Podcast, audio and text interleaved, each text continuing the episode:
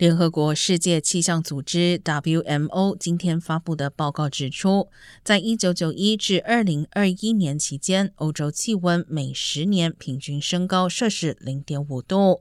但同期全球平均升温仅摄氏零点二度。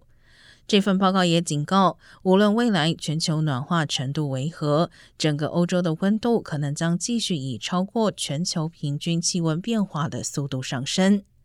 欧洲今年经历了极端的夏天，英国遭遇创纪录的热浪，阿尔卑斯山冰川也以空前速度消失，